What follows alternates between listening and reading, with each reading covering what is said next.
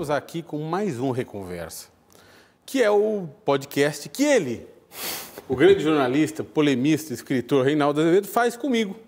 Não é? Ah, se você está gostando das entrevistas que nós temos feito, dá like e se inscreve no canal no YouTube, o Reconversa. E hoje, excepcionalmente, sou eu que faço a abertura, porque eu tenho uma admiração especial por esse homem, por esse intelectual, que é seguramente um dos maiores filósofos uh, do século XX, do século XXI, um. Homem que uh, penetrou no pensamento uh, jurídico-filosófico hegemônico dos Estados Unidos, da filosofia anglo-saxônica de um modo geral, e não se contaminou, muito ao contrário, observou distanciado essa, esse pensamento filosófico e criou o seu próprio eh, pensamento filosófico, a sua própria escola de pensamento, junto com outros justos filósofos, como, por exemplo, Duncan Kennedy. Criou um movimento que ficou conhecido como Critical Legal Studies e foi talvez o mais jovem, um dos mais jovens professores titulares da faculdade, da mítica Faculdade de Direito de Harvard. Nós estamos aqui uh, com o professor Roberto Mangabeira Unger, uh, pensador, jurista, transformador social, figura ímpar que eu, ah, por quem eu tenho tanto carinho e tanta admiração. Professor, nós costumamos começar essa entrevista, essa conversa, com algo como um Wikipedia. Nós queríamos que o senhor falasse um pouco de si para os nossos espectadores, falasse um pouco da sua trajetória, um pouco de como não, o senhor vê a sua vida. Eu fico constrangido não, um em escrever só. a minha vida. Não, não é comigo. Não? Isso. Não um pouquinho de. Como é que o senhor vai para os Estados Unidos? O senhor, o senhor, o senhor começa como professor de Harvard nos anos 70, não é isso? Sim. Nos explica como o senhor chega lá. Uh, eu me formei no Rio de Janeiro, na antiga Faculdade Nacional de Direito, e quis passar um ano fora, estudando. Pensava em passar esse ano na Alemanha, porque eu tinha mais afinidade com o pensamento, sobretudo a filosofia alemã e a poesia alemã, mas fui para os Estados Unidos com a ideia de que os Estados Unidos seria mais antagônico às minhas preferências. O ano em que eu passei lá foi o ano do fechamento no Brasil. A minha irmã foi presa, muitos dos meus amigos foram presos, eu não pude voltar. E os americanos logo mais me convidaram a começar a ensinar. Então eu comecei a, a ensinar em Harvard quando eu tinha 23, 24 anos, muito cedo. Muito cedo. E tentei usar meus anos de exílio lá da melhor forma possível, me lançando a uma série de esforços filosóficos e obras filosóficas. Aí está o resumo da história. Mas o senhor, o senhor evidentemente, é, é uma pessoa ligada a uma tradição política no Brasil. Seu avô foi uma figura proeminente, foi um político baiano e foi governador da Bahia, enfim. O senhor tem uma infância política, não é isso? Meu avô, Otávio Mangabeira, uh, foi oponente da ditadura de Getúlio Vargas. Uhum. A ditadura de Getúlio cortou a vida dele pela metade. Ele passou muitos anos nas prisões e nos exílios. E a mim sempre admirava como ele conseguia ser um homem tão doce. Ah, essas experiências todas não, não a amarguraram. Mas o senhor teve uma infância ligada a ele, muito próximo dele? Sim, meu pai morreu quando eu era menino ainda, e eu passei a acompanhar o meu avô, sobretudo nas férias escolares nos Estados Unidos na, eu cursei a escola primária nos Estados Unidos, mas passava as minhas férias com meu avô Otávio. Uh, in, inicialmente no Hotel Glória, eu via, ficava com ele, e durante o dia eu andava com ele uh, pela Praça Paris para o Palácio Monroy e ficava lá, menino, assistindo aos debates no antigo Senado. Isso, obviamente. E depois, às vésperas do 2 de julho, que é quando a Bahia comemora a sua independência, eu ia com meu avô à Bahia e desfilava com ele no desfile do 2 de julho. Isso foi uma experiência imaginativa tremenda para mim, que desde cedo uh, estreitou meu vínculo emocional com o Brasil. O, o, seu, o seu pai era brasileiro? Não, meu pai era inicialmente alemão, depois americano. Uhum. Uh, e como eu disse, morreu quando eu era ainda muito jovem, com 10 anos. O padrinho de casamento, aliás, dos meus pais, foi o presidente Washington Luiz. Olha lá. E, e, e, obviamente que quando o senhor fala, eu vivi com o meu avô nos Estados Unidos, ele em exílio. Não, não. não? Eu acompanhava meu avô. Uhum. meus pais me enviavam dos Estados Unidos Entendi. para o Brasil, Brasil estar com meu avô durante o meu período de férias escolares. Perfeito. E o senhor estudou... No... E lá eu recebia com ele no Hotel Glória Entendi. os antigos chefes liberais. Ah, gente como Prado Kelly, como Eduardo Gomes, uh, Raul Pila, uh, e foi deles que eu colhi a primeira impressão do que era a vida pública. Muito interessante. E já nos Estados Unidos, bom, o senhor uh, vai estudar direito em Harvard e ali, uh, obviamente, faz o seu o seu bacharelado, o seu JD, né, o Juris não, JD não. Eu fiz o mestrado e doutorado. Ah, lá. o senhor estudou Direito no Brasil? Eu, fiz, eu cursei a Faculdade Nacional de Direito. Ah, isso. É. Uhum. Muito interessante. E aí o senhor, o senhor já vai pesquisar filosofia não, jurídica? eu cursei o Direito porque no Brasil nós não temos o ensino universitário geral. Eu cursei pela razão pela qual a elite brasileira cursa ou cursava o Direito. Uhum que era uma introdução geral aos problemas da sociedade e ao discurso em que se articula o pacto social. Ou supostamente seria isso, hum. embora a gente saiba que, na realidade, o ensino jurídico em todo o mundo não é nem teórico nem prático. prático. Na realidade, é uma espécie de escolasticismo doutrinário que carece de interesse prático ou teórico. Senão eu teria estudado direto filosofia, que é o que realmente me apaixonava desde a infância. Uhum. Quando eu era um menino de 5, 6 anos, a minha mãe leu, me leu a tradução da República de Platão por Benjamin Jowett, a tradução em inglês, e desde então a filosofia sempre foi, junto com a política, a minha paixão. Professor, é, a filosofia e se não for isso, o senhor me corrija, ela não tem necessariamente um compromisso com o pragmatismo, com o fazer político. Ela uhum. pode ser um, um, exercício de reflexão sobre Sim. a política. E, portanto, não tem a perspectiva da eficácia necessariamente. Isto é, eu penso alguma coisa para resultar em alguma coisa. Não é? O senhor falou mesmo do Platão, quando ele tentou se meter, pelo menos consta, se com deu mal. a questão prática, ah. né? É, com o tirano de Siracusa, Sim. ele se deu mal. Seus livros tratam da realidade política do mundo, a exemplo do último, e o senhor, num dado momento, é, passou a operar também na política real, do cotidiano, né? com a adesão à candidatura do Ciro é, foi considerado uma espécie de mentor. Né? É, a filosofia se apequena um pouco quando vai para a política ou aí é que ela se engrandece? Não, porque... permita que eu explique hum. de uma forma que eu creio ser mais fundamental. Sim, claro. A minha atração pela política e pela filosofia. Desde cedo me pareceram as duas atividades mais merecedoras de uma vida humana quando conduzidas da forma que eu imaginava que deveriam ser conduzidas. Sim. Quer dizer, a filosofia como uh, um pensamento em guerra uh, e a política como a transformação do todo. Elas merecem uma vida humana porque elas não, são, não, não têm como objeto algo específico. Elas lidam com tudo. A, a, a, política não é sobre isso ou aquilo, quando ela tem grande ambição.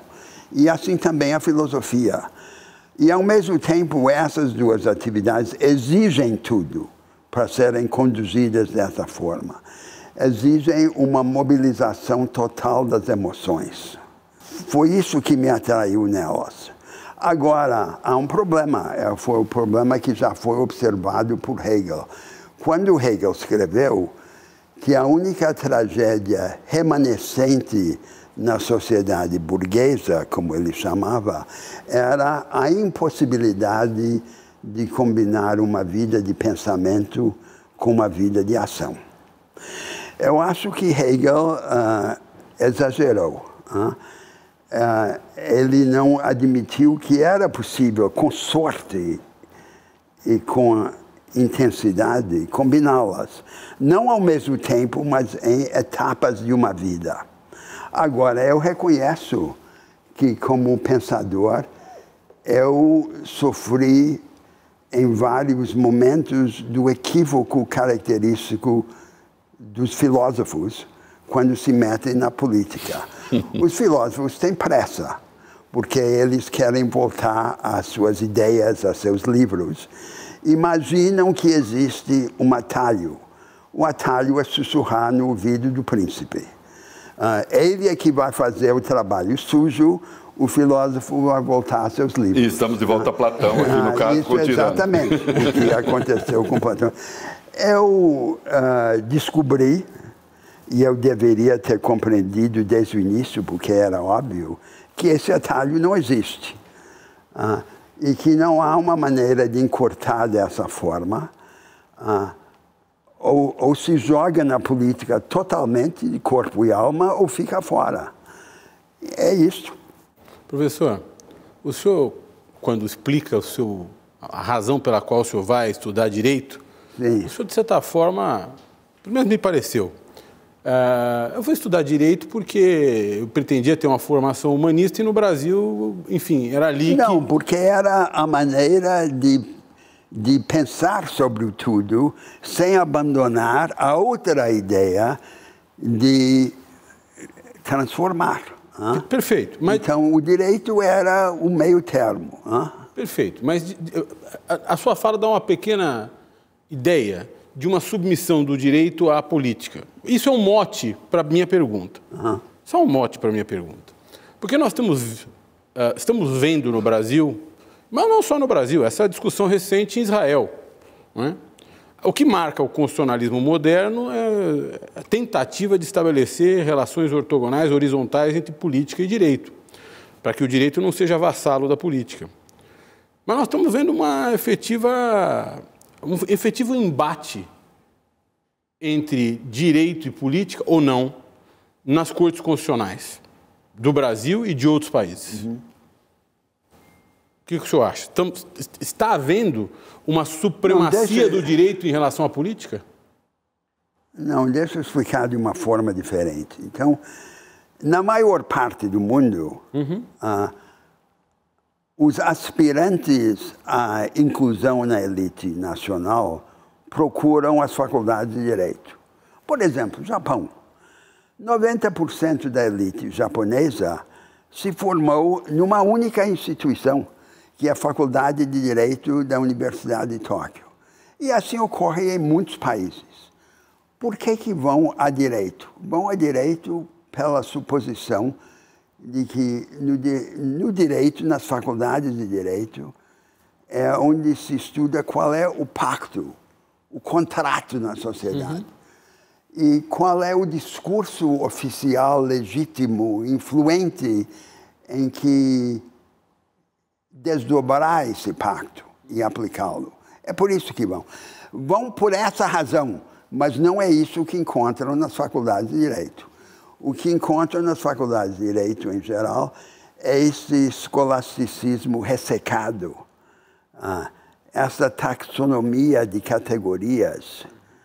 Ah, é isso que encontram, que não é, como eu dizia, nem teórico nem, nem prático. prático.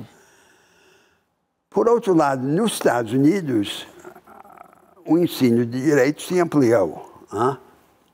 Rompeu de uma forma dramática com o formalismo doutrinário do século XIX. Entretanto, os estudantes têm aspirações, em geral, muito mais estreitas. Uh, de seguir profissões jurídicas no sentido estreito. Então aí é o paradoxo, que onde os estudantes têm aspirações amplas, ambições amplas, o ensino de direito é estreito. E onde os estudantes têm aspirações estreitas, o ensino de direito é amplo. Assim é o mundo. Não é uma coisa lógica uh, em que o conteúdo é determinado por imperativos funcionais. Há uma série de acidentes.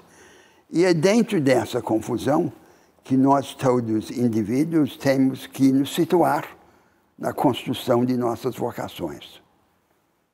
Agora, se o senhor, se o senhor tomar, por exemplo, nos Estados Unidos, por exemplo, a, filosofia do direito nos Estados Unidos tem um papel estruturante, importante para a política, para a política americana.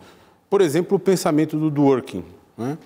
É, que é um pensamento que justifica uma universalização ética a, a partir de um país hegemônico como os Estados Unidos. Ou seja, tem um papel importante para a política americana.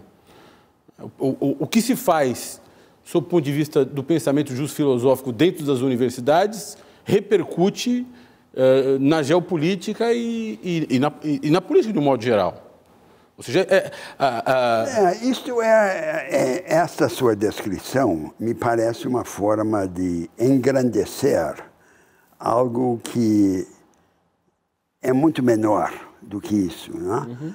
É, é, no, nos Estados Unidos há, há, há, uma visão, há uma teologia política uh, e há o que eu chamaria a mensagem dos profetas americanos. Uhum. A mensagem dos profetas americanos, como Lincoln, Emerson, Whitman, poeta, uhum. uh, é que o indivíduo não apenas participa da vida interna de Deus, mas que, num sentido muito real, o indivíduo é Deus.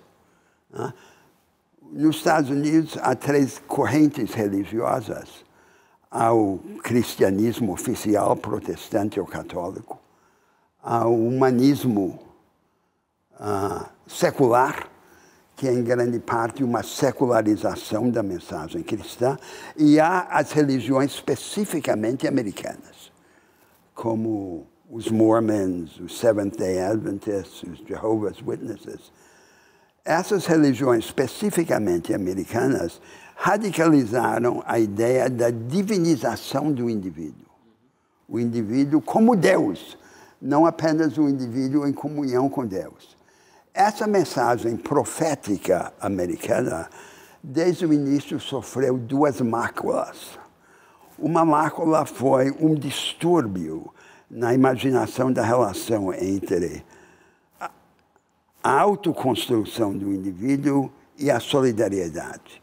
A ideia de que o indivíduo primeiro se constrói é como um pequeno Napoleão que coloca a coroa na cabeça e depois, fortalecido, ele se torna generoso.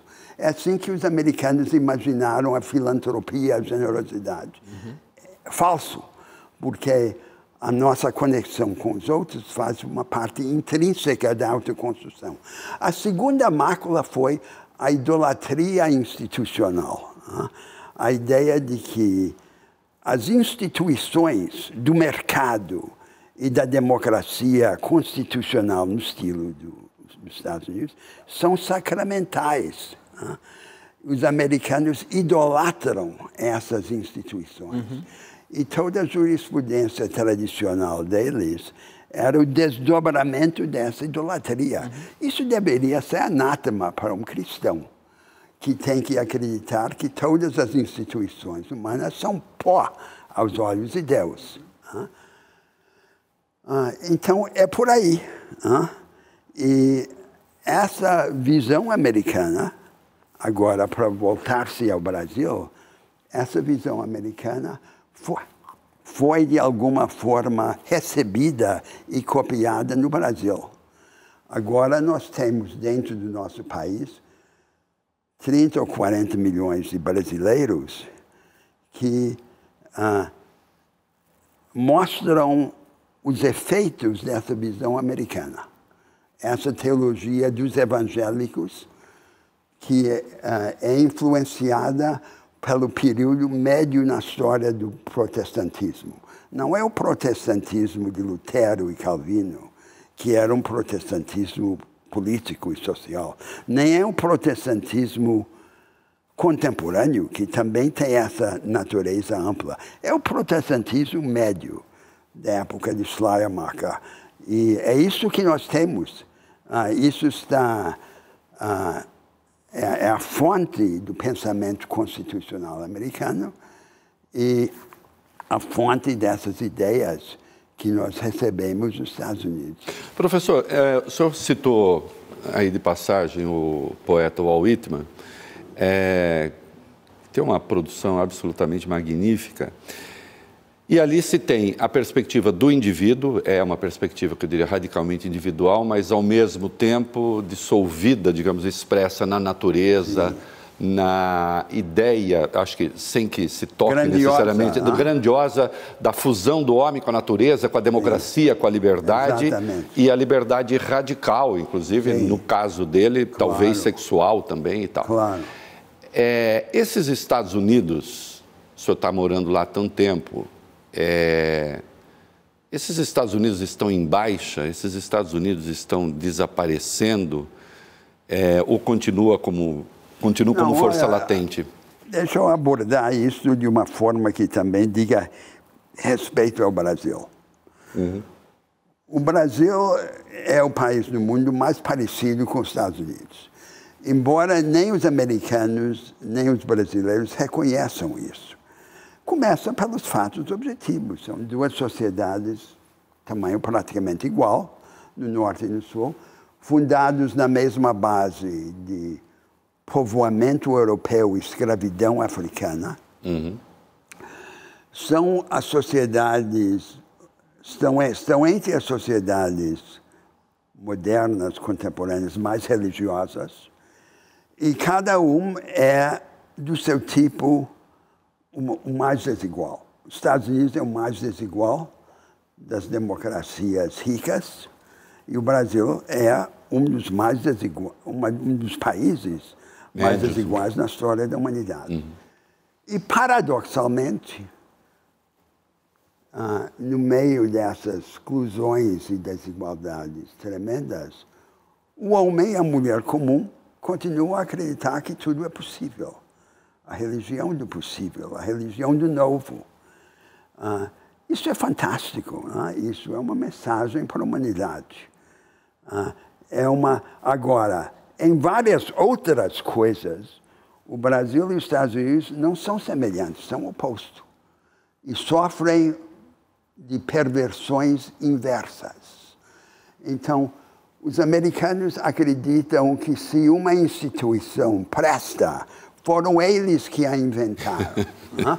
ah, ah, eles são os inventores, eles são os licurgos coletivos da humanidade. Né? Eles deram a instrução. A cultura de elite brasileira, de tal forma, despreza os nossos poderes de originalidade coletiva que todas as nossas instituições são copiadas. Sobretudo copiadas dos Estados Unidos. E por isso mesmo não nos servem, são como roupa emprestada. Ah, isto é o, é o oposto. Esta é a realidade. Agora, nesse momento da, da história, ah, o Brasil e os Estados Unidos novamente divergem da seguinte forma. O Brasil é um exemplo da situação mais comum no mundo hoje, entre os grandes países, os países populosos. A maioria das pessoas que moram nesses países são pobres, continuam pobres, mas têm uma orientação que é mais pequeno burguesa do que proletário. Aspiram a uma modesta prosperidade e independência. O objeto do anseio é tipicamente um lote de terra, uma pequena fazenda, um comércio, uma loja é a propriedade familiar arcaica e isolada, por falta de outras opções. Ah, esse, esse nosso país só subiria ao primeiro plano na humanidade se encontrássemos uma maneira de envolver essa maioria pobre numa dinâmica de crescimento da produtividade. O que passa pelo oferecimento a essa maioria de alternativas à, forma convencional de seu anseio, aquela propriedade uhum. familiar arcaica isolada. Para que isso ocorra, é preciso que haja dentro das elites nacionais uma cisão. Só quando há essa cisão é que um país sobe para o primeiro plano e pode experimentar um milagre de crescimento, uma arrancada. Tem que haver uma cisão entre a parte rentista, o rentismo financeiro, Sim. e uma parte produtiva ou produtivista. E o produtivismo dessa contra-elite tem que estar associada a um, a um ímpeto nacional, de construção nacional, de rebeldia nacional. A realidade na história é que a rebeldia nem sempre é premiada, Não. mas a obediência é invariavelmente castigada. Uh, e essa é a nossa situação. Nós, e, e, é, experimentamos agora várias circunstâncias no mundo que seriam como que um convite para essa rebeldia. Vamos, eu espero conversar sobre elas depois. Sim. Uh, mas essa agora, nosso drama no momento é que face a face com esses imperativos, nós encontramos uma maneira fácil de escapar. A maneira fácil de escapar é em vez de construir as bases educacionais e institucionais dessa, dessa ascensão de, produtiv, de, de produtividade, nós andamos para o lado.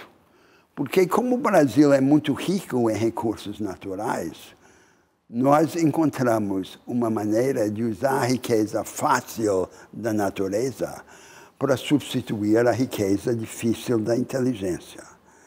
Ah, e com isso, o agro, especialmente, paga as contas do consumo urbano e nós conseguimos evadir os nossos problemas, não enfrentá-los. Isso é o Brasil. Agora, isso que o senhor fala, essa cisão entre as elites, rentista e produtiva, pressupõe antes uma certa democratização dos meios de produção. Sem dúvida. Então, agora nós, o, o mundo está aflito com um novo dilema sobre o desenvolvimento. Ah, até o final do século XX, a teoria do desenvolvimento pregava haver um atalho para o crescimento econômico rápido. O atalho era a indústria convencional como aquela que se implantou no sudeste do Brasil e, sobretudo, em São Paulo, em meados do século passado. A vanguarda econômica produtiva era aquilo que chamamos o Fordismo industrial. A produção em grande escala de bens e serviços padronizados por maquinária e processos produtivos rígidos, mão de obra semi-especializada e relações de trabalho muito hierárquicas e muito especializadas. Essa era a vanguarda. Esse atalho se fechou. Isso não funciona mais por várias razões. Uh, e um país após o outro se desindustrializa agora no mundo. O Brasil é um dos países que se, se desindustrializou de forma mais rápida e dramática. Qual seria a alternativa? A alternativa seria uma forma socialmente includente da nova vanguarda, que nós chamamos de economia do conhecimento. Ela é multissetorial, não é só o Vale do Silício, a manufatura avançada. É a, a produção densa em ciência e tecnologia e vocacionada a um experimentalismo produtivo permanente. Aproxima o trabalho da imaginação do trabalho da produção. Ela é multissetorial, mas em cada setor ela é uma franja excludente. Ela é uma ilha que exclui a grande maioria. Uh, isso em todos os países onde ela existe. Uh, não só no Japão, na Alemanha, nos Estados Unidos, mas na China e na Índia. Uh, alternativa ao, ao atalho que se fechou seria algo que não existe. Seria uma forma includente da economia do conhecimento. E a construção dessa forma includente da economia do conhecimento passa por inovações institucionais e educacionais. Aí está uma grande tarefa para nosso país. Uhum. Porque o Brasil não pode ser grande, não pode emergir para o primeiro plano mundial se não executar essa tarefa. E para executá-la tem que imaginá-la. Uh. Então, essa deve ser um objeto de ambição. Agora é muito difícil. Depende de toda uma série de condições. Tem que começar pequeno, mas as, os primeiros passos pequenos são como primeiras prestações de todo um caminho. Então, como começa? Começa ampliando os acessos aos recursos e às oportunidades da produção. Uh, para a grande periferia atrasada da economia brasileira.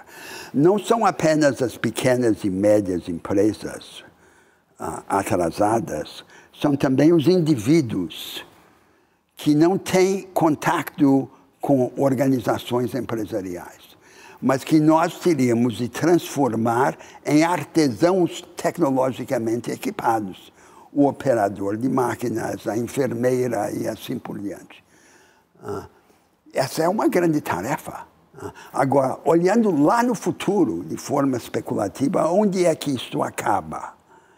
Ah, eu vou lhe dar um exemplo, só para ajudar a compreender o sentido dessa trajetória. Imagine que o que Marx chamou de meios de produção, em vez de serem estatizados, sejam entregues a fundos Uh, todos os meios de, de, produção são a fundos. Os fundos são regidos em diferentes, sob diferentes regras. Há um pluralismo experimental. E os fundos fazem uma espécie de leilão ou rateio permanente dos meios de produção. Quem é que usa os, os recursos da sociedade?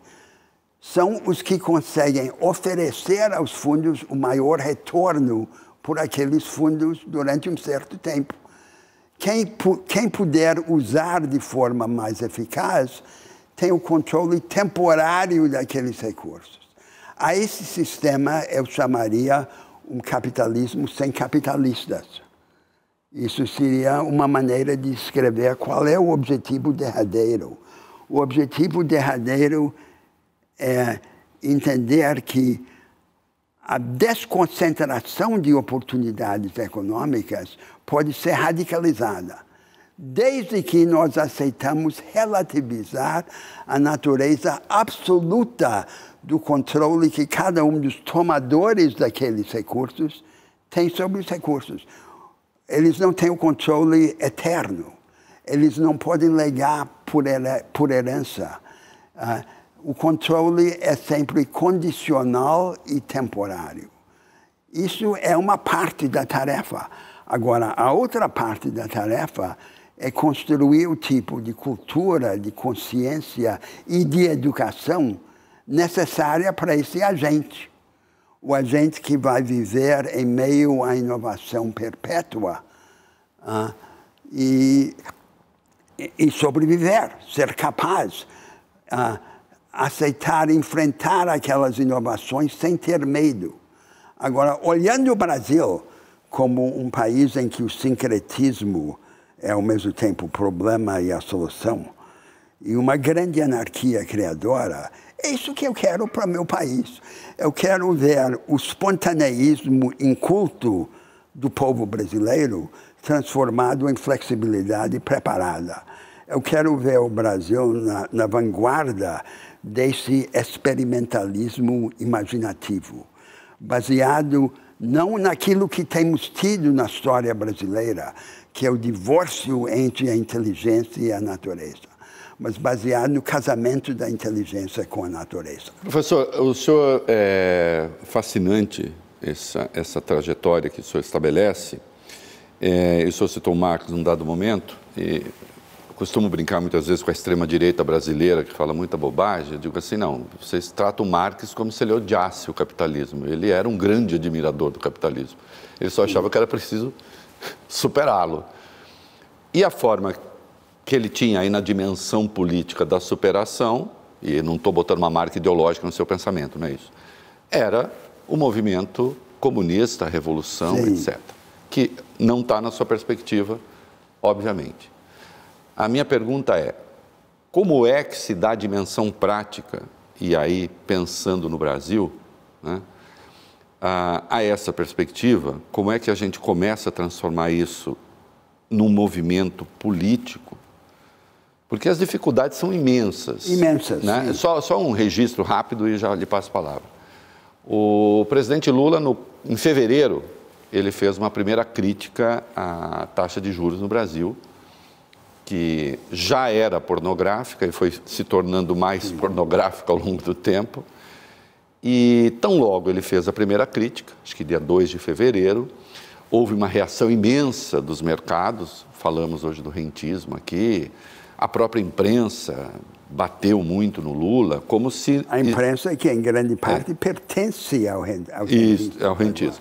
Ela é literalmente a dona uh, dos meios de, de comunicação. Isso. E aí, então, é, eu pergunto, uma coisa assim, é a dimensão crítica, e sem dúvida nenhuma a dimensão crítica do Marx, é, pensando o capitalismo, é, acho que isso tem uma grandeza que o movimento comunista depois, do ponto de vista teórico, não conseguiu ter, porque está sujeito a injunções da realidade que, inclusive, também partiram muitas vezes para as coisas brutais. Como é que se dá dimensão prática a essa perspectiva tão generosa que o senhor colocou? Que isso é um salto civilizatório. Primeiros passos. Hum. Tem que começar. Que são quais? Ah, quer dizer, mas eu, eu comecei a descrever. Né? Uhum. Né? Então, aquilo que eu chamei essa ampliação de acessos aos meios de produção teve um precursor na história ocidental, que foi o extensionismo agrícola no início do século XIX. Veja o caso dos Estados Unidos, no período entre a independência do país e a Guerra Civil. Os americanos rejeitaram a dinâmica da concentração agrária, que tanto os marxistas como os liberais conservadores julgavam inevitável. Uhum. Né? E eles rejeitaram isso e distribuíram as terras na fronteira agrícola, uh, trouxeram as luzes da ciência para o produtor, uh, pelo extensionismo agrícola, fundaram universidades para promover essa ciência agrícola e asseguraram a agricultura de padrão familiar contra a sua vulnerabilidade característica, que é a combinação do risco físico com risco econômico, volatilidade de clima e volatilidade de preço. Construíram as bases jurídicas e institucionais de uma agricultura de porte familiar, porém atributos empresariais. E ela resultou em ser a agricultura mais eficiente que havia existido no mundo até aquele momento.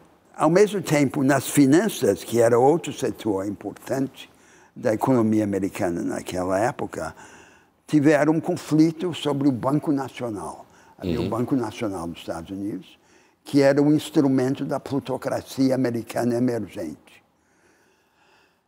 E na presidência de Andrew Jackson decidiram dissolver aquele banco. E por mais de 100 anos proibiram qualquer banco de operar em mais de um estado da federação. Quer dizer, organizaram o sistema de crédito mais descentralizado e democratizado que havia existido no mundo até aquele momento. Então, nos dois setores cruciais, ousaram reinventar o mercado. Não estavam regulando o mercado, não estavam atenuando as desigualdades por políticas compensatórias, estavam reorganizando a arquitetura legal e institucional do mercado. É isso que eu quero que o Brasil faça em, todos, em todas as áreas, multiplicado por 10, por 100. E é para isso que tem que ter essa Mas isso visão. não se convola com o tempo, na formação de elites? O senhor deu o exemplo dos fundos. De um fundo que eu atribuiria àqueles mais aptos, num determinado momento, de maneira transitória, a, o emprego dos meios de produção. É que nós estamos juntando etapas próximas do curto uhum. prazo uhum. com etapas remotas. Tá. Isso é muito importante compreender, uhum. porque quem, quem, quem, quem propõe alternativas agora no mundo encontra essa, essa dificuldade. Se eu proponho a você uma alternativa muito distante do que existe hoje, você há de dizer, é muito interessante, é muito bonito, mas não é viável. E eu, se eu proponho algo próximo ao que existe, você dirá, isso é factível de fato, mas é trivial. Uhum. Então, tudo que se pode propor no mundo contemporâneo uhum. tende a ser desmerecido como tópico ou como trivial. Isso é um equívoco sobre a natureza da transformação e a natureza dos argumentos programáticos. Não são planilhas, são sequências, são sucessões. Qualquer trajetória transformadora que mereça ser estudada pode ser descrita em pontos próximos ou distantes do que existe. Não, eu, eu, eu não... Não é, não é arquitetura, é música, é sobre uma sucessão claro, de claro, passos. Claro, mas eu, eu, ah. Eu não menosprezo a, a, a sucessão de ideias. Aliás, eu não menosprezo em nada. Eu só me preocupo com essa nossa capacidade humana de desnaturar as coisas boas. É claro, isso, mas isso é parte do risco. Aí eu concordo com o que disse o filósofo Alfred, Alfred North Whitehead. Uhum. Ele disse: a tarefa do futuro é ser perigoso. É. Uh, e, e não, não há nenhuma forma de, de sair disso.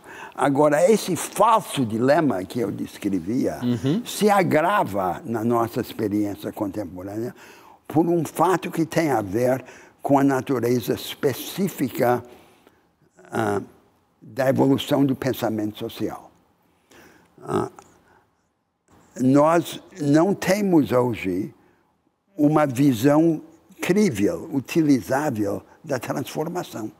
O marxismo propunha uma visão o marxismo tinha a visão de que as estruturas são nossa invenção.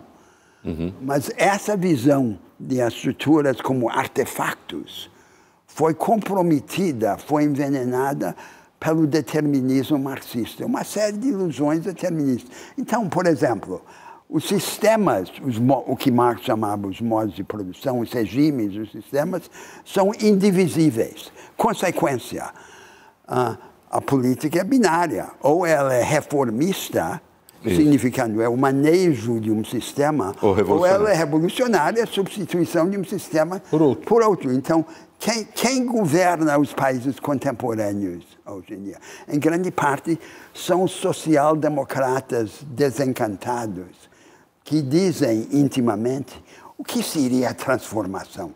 A transformação seria a substituição de um sistema por outro. E como isso não é viável, ou se fosse viável, seria perigoso demais, o que resta a nós fazer é manejar e humanizar o mundo. Então, a humanização do inevitável, em vez de sua transformação fragmentária, vira o mote, vira o tema. E, e chegamos assim aos progressistas contemporâneos, que aparecem no palco da história contemporânea como os humanizadores do inevitável. E, de certa forma, pelo que eu entendi, é isso que nós temos feito no Brasil. É isso que nós temos feito no Brasil e nós temos feito isso agora uh, com a ajuda de, da nossa facilidade com a natureza, uh, que nos permite essa saída barata, fácil, de sair pelo lado. Uh. É isso que nós fizemos. Eu, eu adorei a expressão humanização do inevitável, porque se eu pego só humanização do inevitável, não tenho como não considerar isso uma boa divisa. Porque o inevitável por inevitável. O falso inevitável. ah, então pronto. Ah. Então é o falso não, inevitável. Não.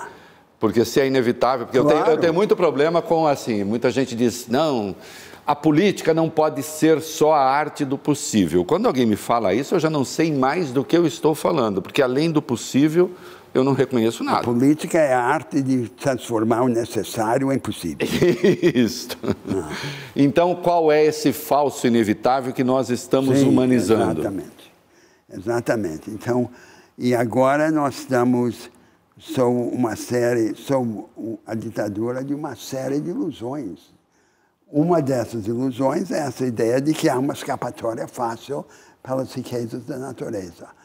Depois, agora, nós temos a política exterior, né? que na América Latina, tradicionalmente, é usada como uma cortina de fumaça. Então, o governo se rende aos banqueiros, mas, por outro lado, na política exterior, encena uma, uma denúncia dos Estados Unidos. Né? O anti-americanismo compensa a rendição aos financistas. Né? O presidente aparece de uma forma teatral, se metendo onde não tem nada a fazer, vai promover a paz na Ucrânia, vai reconciliar os palestinos com os israelenses. E aquilo que nós teríamos de fazer, que é uh, organizar a América do Sul em torno de um novo projeto compartilhado de desenvolvimento, esse projeto que eu comecei a descrever, e reorganizar nossas relações com os Estados Unidos e com a China para condicioná-las ao nosso seu erguimento, à qualificação de nossa produção e de nossa gente, nós não fazemos. Então, aí é outra escamoteação. Depois tem a política identitária, que nós também importamos dos Estados Unidos, e que é outro absurdo. Hein? Então, quando, antes de vir esse tsunami americano da, da política identitária, importada de um país onde branco e negro não se misturam, para um país em que a realidade fundamental é mestiçagem, o Brasil estava começando a desenhar uma resposta muito promissora a essa problemática. A, a resposta é dizer: a maioria é mestiça, é pobre, nós temos que promovê-la por políticas sociais e inovações institucionais. Isso. A discriminação racial tem que ser punida individualmente, ela é crime. E Sim. não misturá-las, como os americanos fizeram. É, geraram com isso uma burguesia profissional negra que se separou da maioria negra. A maioria negra são os pobres negros que enchem as cadeias americanas, que estão no emprego precário, que nada se beneficiaram. E nós fomos copiar o absurdo dos americanos, quer dizer, a política de ação afirmativa tem como sua premissa jurídica básica nos Estados Unidos que ela não é uma política de cotas. Agora, como quando a Suprema Corte invalidou a ação afirmativa, invalidou dizendo isso na verdade é uma política de cotas. E numa democracia liberal não pode haver cotas. Aqui no Brasil, o termo cotas é usado pelos defensores dessas políticas que é como que, de forma ingênua, revelasse o segredo daquele acerto americano. Isso é uma política de cotas, claro que é. E vamos chamá-la pelo seu nome. Isso, então, aí construíram essa política identitária, que é a imagem reversa das guerras culturais da direita, e que é outra maneira de desviar a atenção do povo brasileiro de seus problemas reais para essa esse teatro simbólico. Mas, professor, efetivamente houve uma inclusão maior dos negros no ensino universitário. E há dados objetivos. Uma franja, uma franja em cima, uma elite. Ah, então, aquela política gerou benefícios em proporção inversa a quem precisava de, de ajuda. Quem precisava de ajuda era a maioria negra que é essa maioria que pena nas prisões americanas e no mercado de trabalho. Mas é que a maioria aqui, a maioria pobre aqui, já não tem acesso à universidade. Sim. Se você tem, se se, se, se juntam, é, aqui argumentando, se se juntam discriminações de várias naturezas, a econômica é e a racial, se se pode a, corrigir, a, diminuir a desigualdade via a, a cota para não, os negros? Não separando branco e negro, nós não fazemos assim no Brasil. Hum. Nós temos que promover o critério principal, predominante da desigualdade coletiva será sempre o critério de classe esse critério é agravado por Se várias soma. outras vulnerabilidades. Uhum. Uma delas é a racial, a outra é de gênero e assim por diante. Então, essa promoção é coletiva. A discriminação individual tem que ser punida como tal e não misturada com a outra coisa. Mas como é que nós tiramos, do ponto de vista prático, essa massa de pessoas pobres, uh, discriminadas e que não têm acesso a educação, sobretudo educação. Dando acesso aos pobres. Uh, acesso aos pobres. Se, há, se vai haver algo chamado cota, que deve ser, na realidade, uma promoção coletiva, o critério básico deve ser a pobreza. A grande maioria dos pobres no Brasil, fora o extremo sul, são mestiços. Então, promovendo os pobres, automaticamente nós promovemos os mestiços. Não vamos começar a usar Nós a terminologia... temos duas coisas no Brasil. Da, é, mas não vamos começar a usar uma terminologia que é contraditória com o que aconteceu no Brasil. Uma das coisas boas do Brasil é a mestiçagem. Uh, o, o, povo, o Brasil se misturou. A, a, a mestiçagem é a expressão racial do sincretismo. O sincretismo é um fenômeno geral, como eu dizia. O sincretismo do Brasil é o problema e a solução. O que é o Brasil? O Brasil é um país onde tudo se mistura com tudo, inclusive as raças. Não vamos começar a adotar uma taxonomia americana que é fundada na negação disso. E aí começa uma série de fantasias e absurdos em que as pessoas se autodeclaram isso ou aquilo por razões utilitárias e tudo aumentando a confusão e a desorientação do povo brasileiro. Há um problema real ali. E aquele problema real está sendo transformado num teatro simbólico. Professor, não há um ânimo de contestação aqui, mas de, de registro para a gente bater papo. É, eu, quando na USP, eu sempre adorei o Casagrande Senzala e o Gilberto Freire era muito acusado de uhum. é, tratar a mestiçagem como se fosse um morte a se chegar e dizer ele despreza todo o estado de violência. Eu nunca achei que fosse aquilo. É, agora, efetivamente, ele registra que os portugueses tiveram, em relação à mistura de raças, uma perspectiva um pouco diferente, por exemplo, da dos espanhóis. Sim. Né? Num trecho belíssimo, ele fala, inclusive, da integração dos negros vindos, uh, dos negros vindos do Islã no Brasil, que ele fala que os olhos árabes serviram para amolecer ah. o nosso cristianismo. Então, nós temos uma perspectiva, sim, diferente, até em relação à perspectiva americana. Agora, ao mesmo tempo, a expressão que se passou a usar no Brasil, que é o racismo cordial, ela é real. Porque muitas vezes nós vemos as pessoas, ouvimos as pessoas Sim. dizer, olha, eu não sou racista, eu tenho amigos negros. Ah.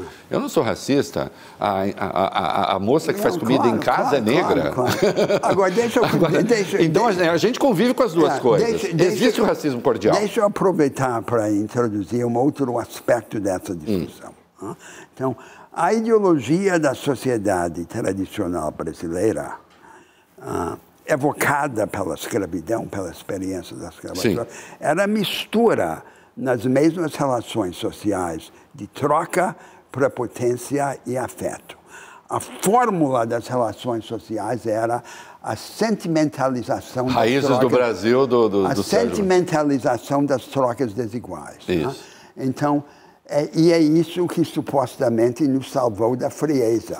Aliás, uma bela passagem do Joaquim Nabuco, né? na minha formação, nós, que ele fala nós, do leite saindo. Nós continuamos entregues à opressão, mas em troca uh, escapamos da, da frieza. E esse tema da frieza é um tema de grande significado para o Brasil. Sim. Porque os brasileiros querem ser livres, porém calorosos.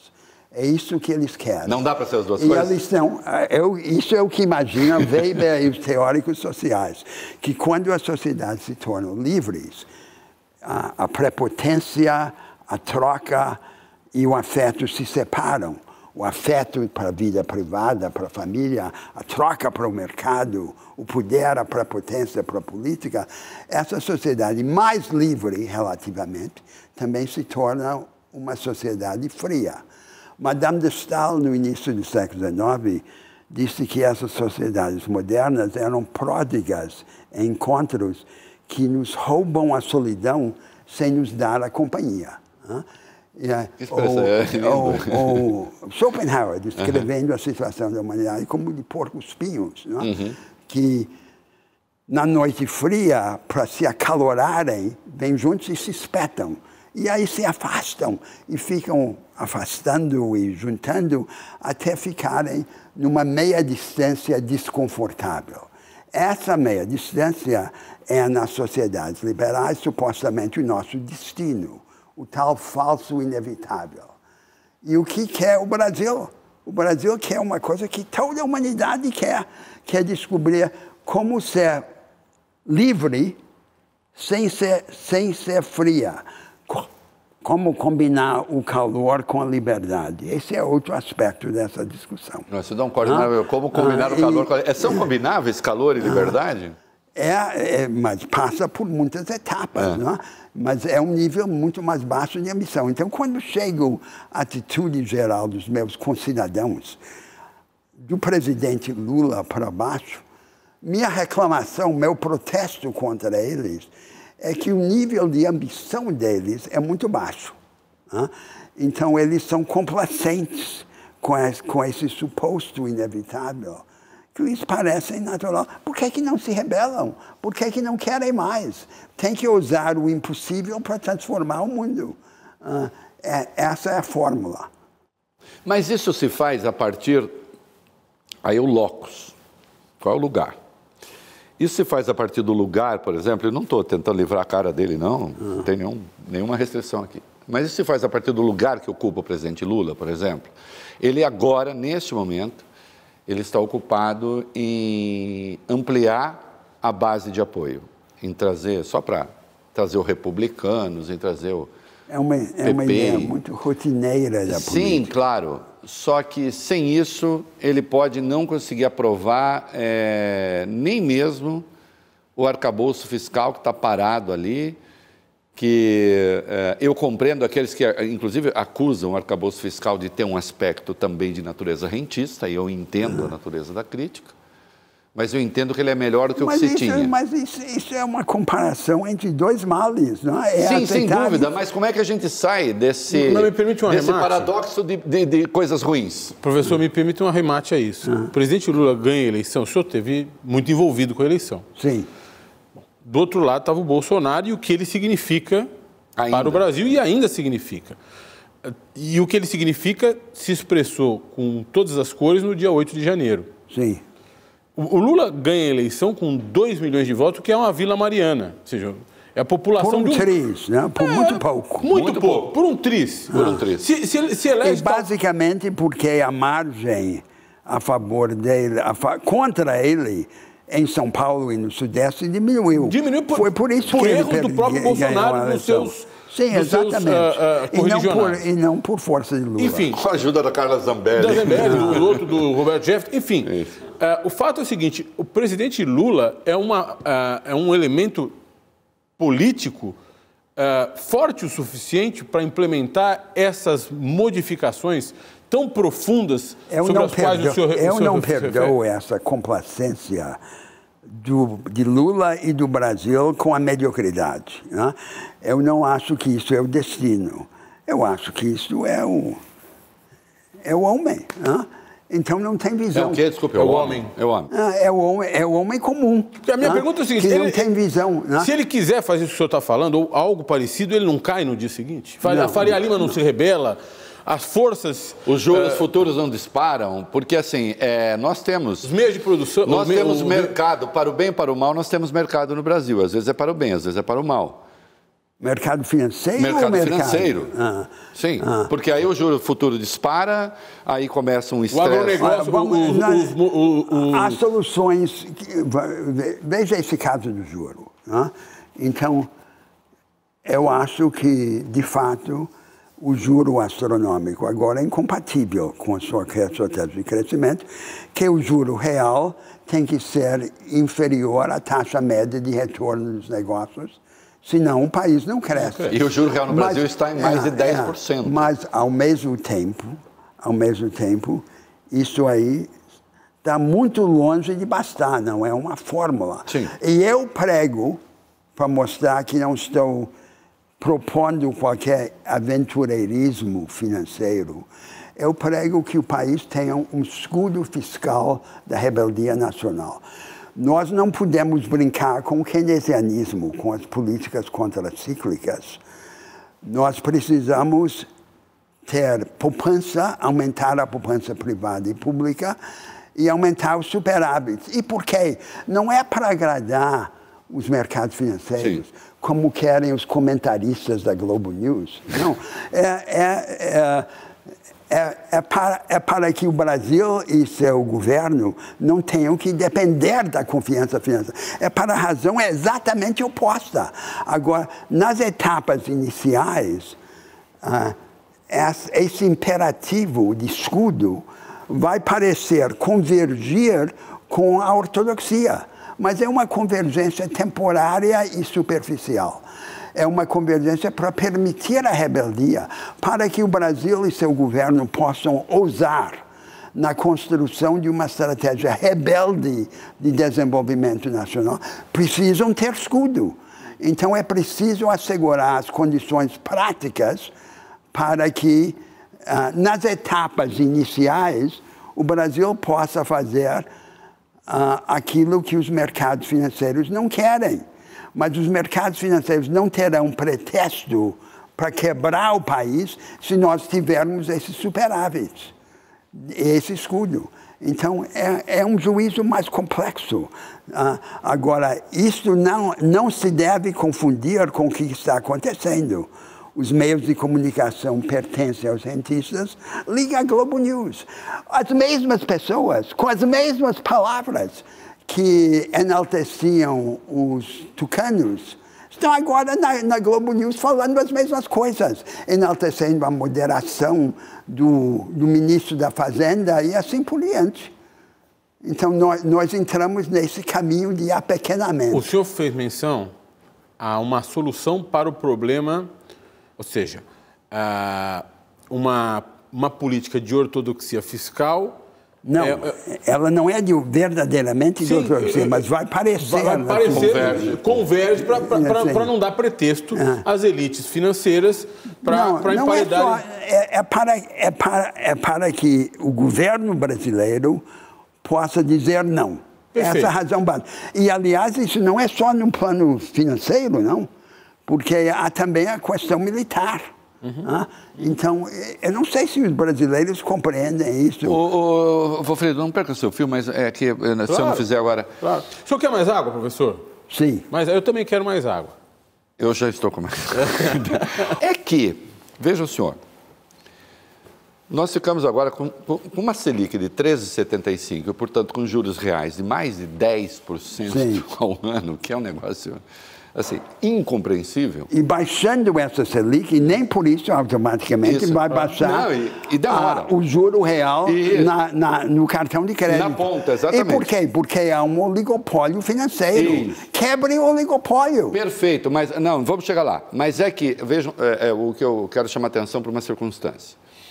É, nós, o mercado, porque nós inventamos um sistema aqui, que é o tal do boletim Focus, então, o Banco Central pergunta para operadores financeiros. Para eles mesmos. Das, dos que assets e tal. Quanto você acha que deve ser a taxa que, que de juros? Eles querem de juro alto. Eles vivem de juro alto. Que vivem de juro alto. E não é, é, só uma, isso, não. O que eles... é uma brincadeira. E aí, o, o, esses caras disseram tem que cair só 0,25 Tem que cortar as mãos e os isso, pés do isso, Estado brasileiro. 0,25 É emascular o Estado isso. brasileiro. E aí, é isso que eles querem. A parte menor disse, não, meio ponto. E aí até eu brinquei na rádio, eu disse, mas qualquer coisa, meio ponto já é indecente. Uhum. Mas vá lá, dá uma piscadela para o futuro. 0,25 é pornografia monetária. Mas é, mas o, o... Agora, assim, como ficou empatado, o Banco Central tem nove diretores que decidem, quatro falaram 0,25 só ah. de queda, quatro é, disseram Mas isso é um sideshow. E né? foi o presidente do BC que falou meio, o Roberto Campos Neto.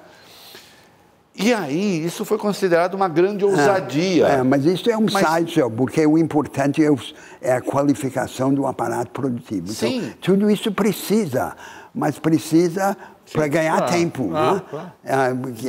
É, esse é o fundamental. Mas o, a, minha, a, a, minha questão, professor, é com quem a gente, quando eu digo a gente, quem está operando a política, com quem a gente fala. Quando eu vejo o Congresso brasileiro. É, é, essa, essa o, resultado do primeiro, o resultado do primeiro. Hoje nós temos um Congresso que manda mais do que jamais. Nunca ele mandou tanto como agora. Quando é, saiu o resultado do primeiro turno, que saiu a composição do Congresso, todos disseram Lula é favorito e se imaginava que fosse por uma diferença maior. Né? Pode, pode, pode. Estou pegando água, água aqui, meu filho. Sede, é. Tem problema não. Uhum. E se imaginava que fosse Seria. até uma diferença maior, mas ali houve, na reta final, o Bolsonaro encostou. O Lula era, favor, era favorito, com o Congresso, é o Congresso mais reacionário da história democrática brasileira. E pragmático. E, e, e, e, e, pra, pra e afeito às relações de troca. troca.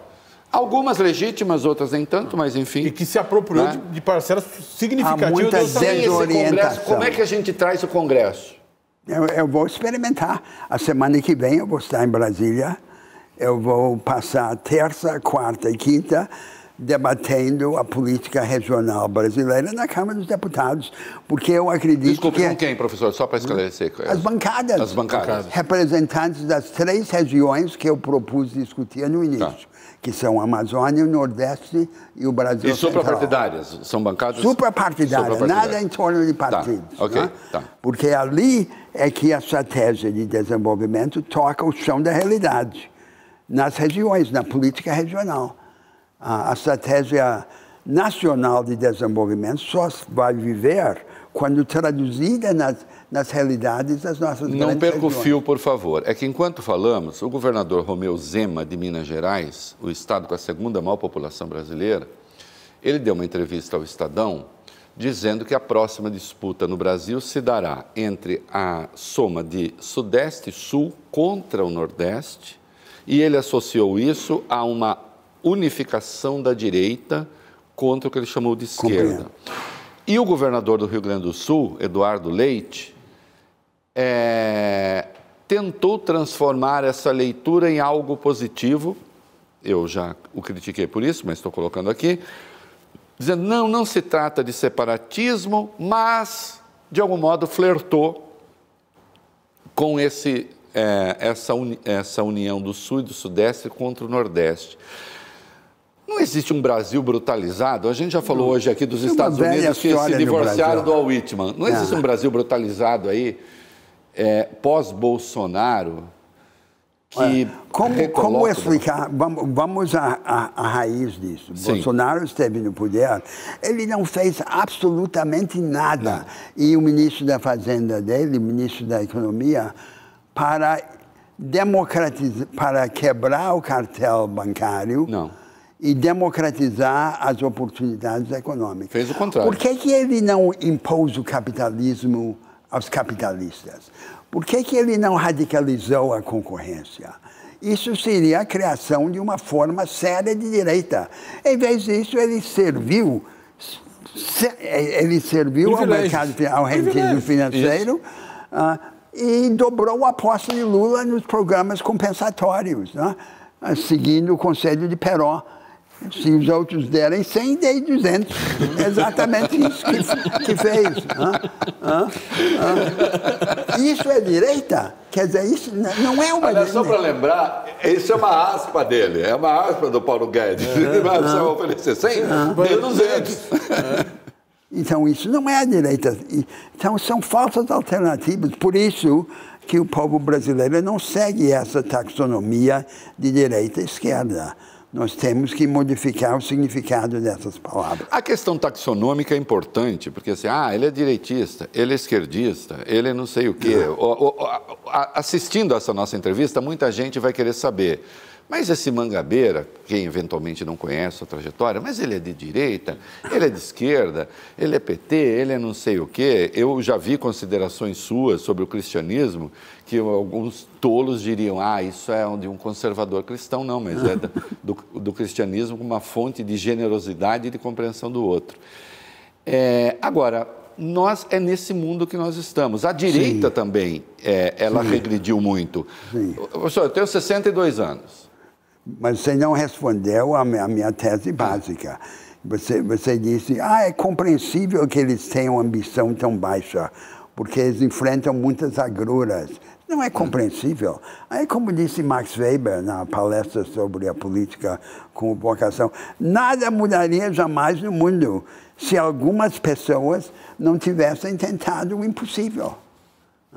Ou como disse o Namuno, no, no, no no mundo, os vitoriosos são os que se adaptam ao mundo. Os derrotados são os que exigem que o mundo se adapte a eles. Sim, mas... E aí o mundo conclui. Por isso, todo o avanço da humanidade repousa sobre os ombros dos derrotados. Mas o senhor falou do Max Weber, e aí até um... Assim, é quase um clichê do Max Weber, mas tem as éticas da, da convicção e da responsabilidade. Eu posso exercer plenamente a da convicção o senhor também pode. O Valfrito também pode. A responsabilidade. Os políticos podem. A, res, é, a responsabilidade não é a é. complacência é. com os caminhos fáceis. A responsabilidade tem que ter um outro sentido. A, a minha, a minha reclamação contra essa gente. Mas, mas no Weber ele come, é um limitador. A começar pelo presidente, é que eles aceitam o caminho mais fácil, o caminho de menor resistência. E o exemplo mais dramático disso é o uso das benesses da natureza como uma escapatória.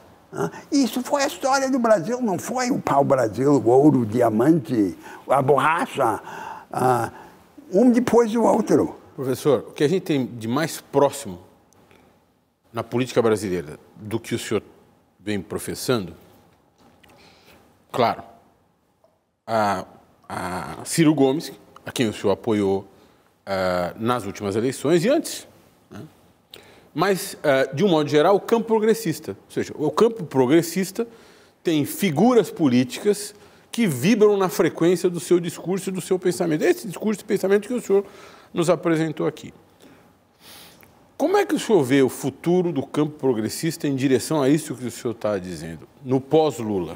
O presidente Lula tem mais três anos de mandato, talvez ou se reeleja, sete. ou mais sete, enfim. Tem que fazer uma escolha. país não são nada. Tem que fazer uma escolha. Então, o, o, o vamos olhar para trás. Né? Uhum. Uh, o ideário hegemônico do Brasil era a Suécia tropical, não é? era o açúcar. Então, to, até recentemente, todos os políticos brasileiros fingiam ser centro-esquerda. Uhum. Isso e promoviam o social, social uhum. cristão, social democrata, social liberal. O que era o social? O social é o açúcar com que os políticos prometiam dourar a pílula do modelo econômico. Isso. Não perceberam que o povo brasileiro agora quer mais do que açúcar? Essa é essa massa do, desse Brasil novo que recebeu a mensagem perigosa dos Estados Unidos, a teologia da superação. Ah, e tisnada por esses equívocos que eu descrevi, uhum.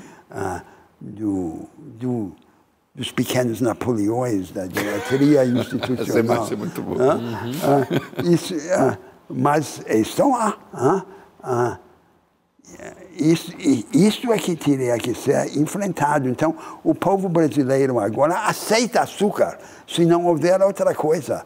Mas o que o povo brasileiro quer agora, primordialmente, é empoderamento, é ser agente. E esse é o grande tema. É o tema na economia, é o tema na política. Nós teremos que construir uma outra democracia também. Não, não discutimos isso.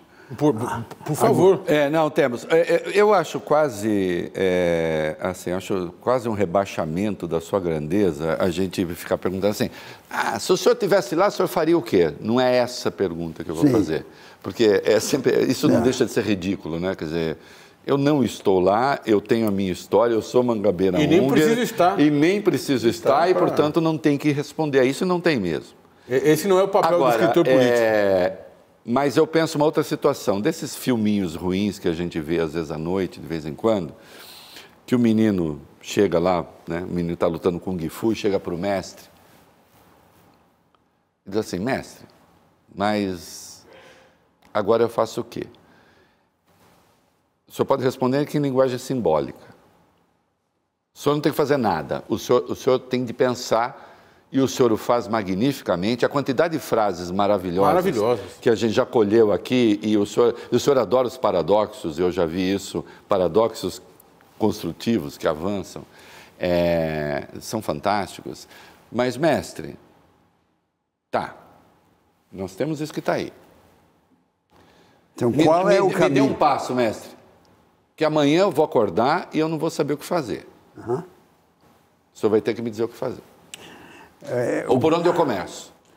Eu acho que o grande tema, um grande tema da nova democracia é a difusão de poderes proféticos em toda a população. E qual é o método do profeta? Do profeta religioso ou do profeta político? O método é oferecer uma visão do futuro Isso que ele exemplifica na sua ação, mas ao mesmo tempo os primeiros passos, as primeiras prestações daquele futuro. Porque todos somos como São Tomé, temos que tocar a ferida para criar. Né? Então é preciso, com respeito a cada uma dessas uh, preocupações, mostrar como aquilo pode ser traduzido em iniciativas que comecem desde já. O único longo prazo que conta é o longo prazo que começa a curto prazo. Essa é a única que tem realidade. Eu acredito inteiramente nisso. Essa é a forma de vencer esse ceticismo. Senão vai ser sempre aquela história do, do Evangelho, do rico que queria seguir Cristo e que no final não, não podia seguir. Aí é que ocorrem as palavras terríveis do Evangelho. Ah, o espírito quer, mas a carne é fraca. O senhor falou em refundar a democracia, ressignificar, repensar a democracia.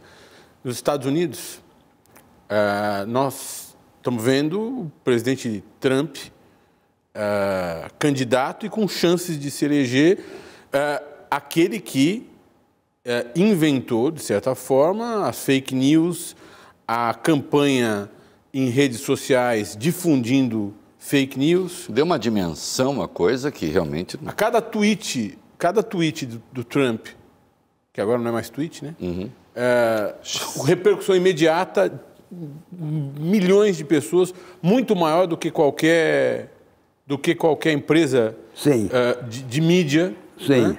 É, como... Parece, sempre eu fui muito maior do que o jornalismo, mesmo técnico, dizendo isso é mentira. mentira. A repercussão do jornalismo dizendo isso é mentira, não aconteceu, ela era desse tamanho. A mentira do Trump. A Cambridge Analytica é, é, reinventou uma maneira de fazer política e de disputar campanha política. Sim. Que foi reproduzida mundo afora, inclusive no Brasil. Sim. E que redundou no Bolsonaro e é, nos riscos que nós também corremos no Sim. Brasil, com uma reeleição não do Bolsonaro, mas de alguém como o Bolsonaro. Tem que tratar dos problemas reais do país, tem que respeitar o povo brasileiro, não apenas com uma horda de beneficiários a cooptar, que é a estratégia que tem seguido os tucanos e os petistas, mas como um conjunto de agentes a empoderar. Uh, e tem que, em cada área, como nós discutimos a criação do escudo fiscal da rebeldia nacional, tem que criar as condições práticas para uh, avançar. Agora, no capítulo das instituições democráticas, da política, a primeira coisa a compreender é o seguinte: nenhum país reforma a sua política para depois decidir o que fazer com a política reformada. As coisas não acontecem assim na história. A reforma da política do Estado só acontece no meio de uma luta para reorientar o caminho econômico e social. Só acontece quando precisa acontecer. Então, isso tem uma prioridade temporal. Primeiro, nós temos que reorientar o caminho. O caminho tem que ser o soerguimento qualitativo do aparato produtivo do Brasil e dos brasileiros, ah, por uma outra educação radicalmente diferente. Aí que nós começamos a viabilizar a transformação das instituições políticas. E se você me pergunta a direção dessa transformação, eu lhe diria o seguinte: primeiro, ela precisa ser uma política de alta temperatura. Ah, ah, de com engajamento, de... um engajamento organizado dos cidadãos. A premissa do pensamento liberal, conservador, constitucional é que a política ou é institucional e fria, ou é calorosa e anti-institucional. Ela não pode ser institucional e calorosa. E necessariamente de curto prazo. Todo é. conservador quer soluções de curto falsa. prazo. Então, é como se no final do dia tivéssemos que escolher entre Madison e Mussolini. Hum. Né? Isso, é o, isso, isso, é o pensamento conservador, falso. Né? Claro. Depois tem a questão do... Ou acreditamos, só para deixar claro, ou acreditamos que as instituições vão filtrar ah, as ah, paixões e tal, ah. ou que, é, que é o Madison, ou nos entregamos às paixões e acabou. Ou é o demagogo ou... na rua. uh, segundo ponto uh, é a ideia também do pensamento conservador constitucional de que a ideia liberal da fragmentação do poder está natural e necessariamente uh, associada à ideia conservadora da desaceleração da política. Então, há muitos focos de poder no Estado que se opõem e a ideia é essa oposição é boa porque ela inibe a transformação da sociedade pela política. Essa é a ideia franca de Madison uhum. e, dos, e, dos, conservadores americanos. Sim. Nós temos que insistir na tese liberal, mas repudiar a tese conservadora. Eu vou lhe dar um exemplo prático, que é, de certa forma, um exemplo de curto prazo. Uh, suponha que haja um impasse no regime presidencial entre o Congresso e o presidente sobre o caminho. Uh, então, esse impasse deve ser resolvido rapidamente. Uh, e uma das maneiras de resolvê-la é dar a ambos os poderes políticos, o executivo e o legislativo, a faculdade constitucional de unilateralmente convocar eleições antecipadas para romper o impasse. Mas as eleições sempre seriam bilaterais para ambos os poderes, de tal forma que o poder que exercesse a prerrogativa constitucional teria que pagar o preço político de correr o risco claro. eleitoral. E, e Aí transformamos completamente a lógica do regime presidencial que importamos dos Estados Unidos. Agora, terceiro exemplo, o federalismo, que era suposto de ser um grande laboratório de experimentos, e não é.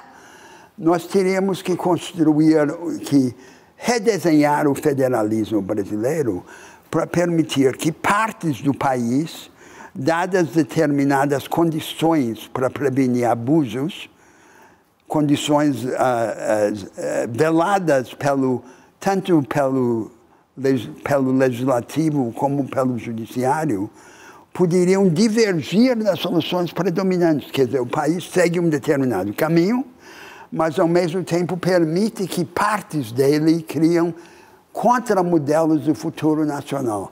Porque uma coisa é ter uma doutrina de um exemplo, como você me perguntou, onde estão, quem controla os meios de produção. Outra coisa é ter um exemplo concreto que vive. Né? Então, falsa o dilema do liberalismo conservador de que o poder ou vai para o centro ou vai para a periferia, ou vai para os estados e municípios ou vai para o governo central. Podemos fortalecer ambos, desdobrando a mecânica do artigo 23 da Constituição de 88 sobre os poderes comuns e compartilhados do governo federal, dos estados e municípios. Quer dizer, isso é só para lhe dar a ideia de que não há esse, essa falsa necessidade, essa lógica constitucional que nos obriga a escolher entre esses falsos dilemas. Agora, esse não é um debate para ter no Brasil já, porque, como eu dizia, nós só vamos poder ter esse debate depois de havermos avançado na luta sobre o caminho econômico e social. Mas tudo isso já precisa começar a ser introduzido na discussão nacional. É o professor falou do Madison e o inefável Romeu Zema, que é o governador de Minas Gerais, é, outro dia ele atacou, atacou não, ele usou o Madison, porque o Madison, no federalista, o Madison trata ah, o que nós chamamos de democracia, ele chamava de populismo, na verdade, o que o, nós chamamos de democracia, ele chamava de república. Uhum. Aí ele pegou um trecho lá do Madison e disse, está vendo, o Madison já era contra esse negócio aí de democracia.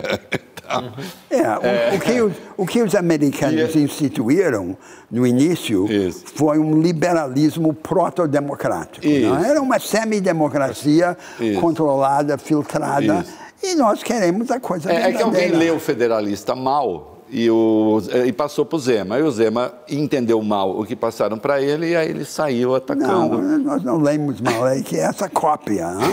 em que os, os, constitucionalistas brasileiros têm 50 mil livros na biblioteca, imaginam que o desenho das constituições é uma espécie de alquimia, de combinação química. Vamos misturar o alemão com o francês, com Isso. o americano. E onde está a invenção, onde está a imaginação então, mas é, mas é, é só os americanos que têm, só eles que podem inventar as constituições, nós não. Quer dizer, é, essa é uma, é uma, é uma autodiminuição. E eu quero que o Brasil escape desse destino. O senhor disse, que dia o senhor vai se encontrar com as bancadas? O senhor disse? Terça, quarta, quarta e quinta, quinta da semana que vem. É, o mesmo inefável Romeu Zema já propôs a união do Sul e do Sudeste contra o Nordeste. Aí entrou o governador do Rio Grande do Sul, é, que em vez de participar também, que em vez, de, em vez de dizer, olha, isso é um absurdo, ele disse não é bem isso que ele tentou dizer. Quer dizer, quando você tenta corrigir uma estupidez, dizendo que a estupidez não é tão estúpida assim, é, você adere, adere a ela. e pior, você passa a ser advogado dela, você passa a ser advogado da estupidez. Eu vou lhe dizer, só para revelar, eu escrevi ao governador de Minas Gerais e ao governador de São Paulo pedindo que apoiassem a minha iniciativa no Congresso Nacional. Ah, mostrando que eu não tenho preconceito em relação à direita. E o que eles responderam? Não responderam ainda. Ah, não é porque eles, ah, o senhor não tem preconceito em relação à direita, mas eventualmente eles têm preconceito em relação a pensadores. É, eu não, eu não vejo não, assim. O senhor não precisa dizer isso, eu estou falando. A minha, a minha experiência com a, com a direita, com os programas de mídia de direita, tem sido interessante. E, do meu ponto de vista, promissora. Eu vou insistir. Eu não vou seguir essa ideia brasileira de falar só com a esquerda, não. Ah, não, mas eu, eu, o senhor sabe que eu originalmente sou identificado com a direita. Eu originalmente sou identificado com a direita. E, e talvez fizesse sentido isso. Ah. O problema é que quando a direita se identifica com Jair Bolsonaro, Aí eu preciso me identificar com o pacto civilizatório mínimo. Então, assim, eu não quero desestimulá-lo, mas o senhor vai ter muitas dificuldades, acho. Ah, eu ouvi, professor. Eu sei que eu vou ter muita dificuldade, tenho muita dificuldade todos os dias da minha vida e eu quero que eu não viva nem um dia sem muita dificuldade. Não, sim, mas eu espero que essa, essa seja produtiva. Eu, eu, eu acho que. Eu, eu penso da mesma forma. Tem que conversar com todos os setores da sociedade e com todos os uh, campos políticos. Posso fazer um parênteses? Quase todos. Eu vou, vou, vou dar uma de chato aqui, uhum. né? Parecendo um moleque radical com Não. 62 anos. Não. Um idiota de 62 anos. Desde que aceitem. Claro, o enquadramento básico o enquadramento básico da sociedade democrática. democrática claro. Porque se você não aceita o resultado eleitoral, se você não aceita que vírus provoca doença, se você não aceita que é preciso tomar determinadas providências contra o vírus, aí não dá para conversar. Ou dá para conversar? É, eu acho que é uma questão de tempo. Né? Você está dizendo que qual é a limitação de, dessa conversa com alguém que não aceita as suas premissas. Não, mas não é que não haverá tempo de tentar discutir todas as premissas. Mas fora isso, não há limitação nenhuma. Não há condições a priori para ter uma discussão com o adversário. Isso não existe. Na sociedade democrática, nem aceitar as regras não, da democracia? Não, a discussão não. A ação é outra coisa. Mas discussão, troca de ideias, nada. Senão, nós não colocaríamos nas bibliotecas os livros contendo ideias que, que olhamos e nós colocamos esses livros lá, porque nós acreditamos no poder da dialética. Agora, então vamos para a questão do paradoxo da, da, da, da liberdade, da, da, liberdade de opinião. O senhor sabe do que eu estou falando. É, dá para dialogar com quem, se vitorioso, vai me silenciar e vai me matar e vai me botar no exílio? Dialogar, sim. Sim? A, a, a, questão é o uso do seu tempo. Né? Se você conceber a sua vida como tendo largo tempo, né? você pode dedicar parte do seu tempo com quem diverge de você radicalmente sobre as premissas. Divergir de mim é diferente de se vencer, me mata. Eu sei, mas vale matar se, se, se, se, se ganhar o poder. Mas isso não tem nada a ver com a discussão. Conversa com o bárbaro também, conversa com todo mundo, porque você tem que ter uma ideia mais ampla, mais ambiciosa do potencial de transformação da humanidade. Nesse não particular, eu sou mais estreito que o professor. Ah. Com quem quer me destruir, eu não converso. Ah. Não pode fazer esse racionamento ah, da benevolência dialética. Ela tem que ser para todos. Nós estamos nos encaminhando para o fim, professor. E antes de passar a palavra ao senhor para que o senhor faça a sua fala final. Uh... Eu vou antecipar que eu não tenho palavra Perfeito. final. Não é? então, eu, então, eu vou fazer uma pergunta que, que eu acho importante. O senhor tem palavras iniciais. iniciais é. Perfeito. Uma, uma pergunta importante. Mas pra... eu cheguei a uma divergência fundamental com o professor. Eu não, não falo quem quer me destruir, ele não, fala. Mas essa divergência foi interessantemente posta aqui. Isso aqui é Sim. é importante. Uh, para que nós temos essas transformações sobre as quais o senhor se refere, eu insisto, é necessário pessoas ou agentes políticos. Né? Sim. Uh, eu tenho ouvido, por exemplo, que o Ciro se desencantou um pouco e quer ficar fora da política por um tempo, senão por muito tempo. Eu não conversei com ele nos eu tenho ouvido dias. isso. É. Tenho ouvido isso. Quem é hoje capaz de implementar isso? Em que, que o senhor deposita alguma confiança? Olhando a política brasileira. Ou, ou são pessoas a serem construídas? É. Eu não sei. Eu, eu acho que os líderes do Brasil talvez saem da classe média profissional. Alguém como Prudente de Moraes, que seja preparado e culto, mas também simples, austero e altivo. Alguém que, desprezando as facilidades do poder e as seduções do mundo, se entregue à construção do país e ao apostolado republicano. Eu acredito que essas pessoas existem no Brasil. Nós temos que persistir, porque, como sempre lembro aos meus interlocutores, a esperança é muito mais uma consequência da ação do que uma causa da ação. Nós podemos atuar por todos os motivos, de indignação, de, de, até de ódio, mas o resultado da ação é a esperança, porque na ação na ação descobrimos que o mundo não é como parece aos irônicos e aos contemplativos. O mundo é contraditório e cheio de oportunidade transformadora. Então, é isso que eu recomendo, como fala afinal a meus concidadãos, atuarem para poder esperar. Você sabe que eu tinha 17, 18 anos, eu assisti uma palestra do Antônio Cândido, o grande Antônio Cândido, entenda a minha metáfora, mas o Antônio Cândido falando coisas espetaculares e aí perguntaram livros do Antônio Cândido, tinha 17 aninhos. A primeira vez que eu ouvi falar do Deserto dos Tártaros, do Dino Buzzati, que é um livro espetacular. Ele falou, é um dos melhores livros jamais escritos. Eu nunca tinha ouvido falar, moleque. Aí eu fui atrás e ainda é um dos meus livros. E ele tinha razão. Aí alguém perguntou assim para Antônio Cândido, né? Antônio Cândido.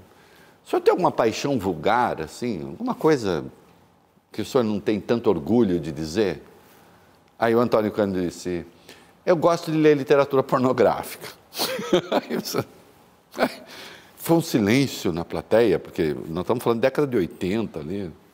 Literatura pornográfica. O senhor tem um pensamento tão espetacular, de verdade, não estou puxando o seu saco, porque a gente até já. A gente não, eu. O senhor, nem, o senhor me ignorou, mas eu já, já critiquei, professor. É, e fez muito bem me ignorar. Nem ficou tá sabendo quem é esse cara, nem, nem ignorou. Não. Assim, eu acho que a, a, a política, dada a grandeza do seu pensamento, é um pouco a sua paixão vulgar. Não, não é vulgar. Não é? Então, ela, ela é grande. É, professor Encerrado. Ela é grande. É, professor Encerrado, professor voltar E essas vulnerabilidades, como essa anedota que você contou, elas são, se nós fôssemos crentes, ah, nós diríamos que elas são a quinta coluna de Deus dentro do coração do homem. Espetacular. Ah. Terminou muito bem. Muito bom. Muito bem. A gente se cumprimenta, faz um cumprimento triplo aqui, ó, Feio. Obrigado. Obrigado, ó, professor. Se inscreve lá, tal. Baita papo, hein? Convenha. Espetacular. Algum outro lugar tem igual? Acho que não. É isso aí. Valeu. Obrigado. Tchau. Obrigado, professor.